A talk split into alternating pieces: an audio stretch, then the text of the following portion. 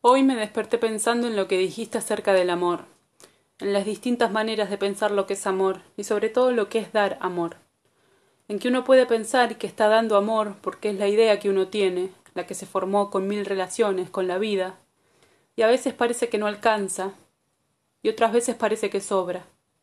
Cuando hace un tiempito hablábamos de eso, cuando te decía déjate llevar, no era porque le faltaba amor a ustedes, sino que había una gran diferencia en el modo de darse amor de cada uno, incluso de recibirlo. Y eso también habla de compatibilidades, David. Uno puede luchar mucho porque quiere algo, pero cuando se choca con el dar, creo que no es el amor el que se pone violento. Es la incapacidad para negociar las diferencias.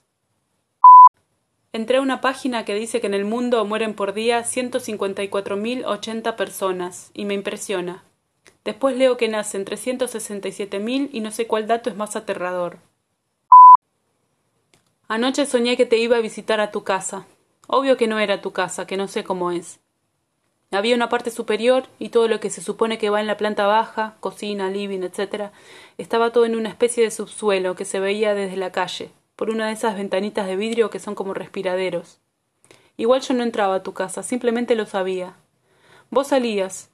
Estabas vestido con un pantalón blanco, tizado, muy ajustado, esos con rayitas que apenas se ven, y un saco azul. Salía tu novia también. Ella tenía el pantalón desabrochado, un jean y se le veía la bombacha. Estaban peleándose. Ella caminaba muy rápido, iba delante tuyo. Vos tenías cara de muy angustiado. Me explicabas lo que te pasaba, pero no te escuchaba, o no me acuerdo. Solamente te decía David, por favor, no dejes nunca de ser artista.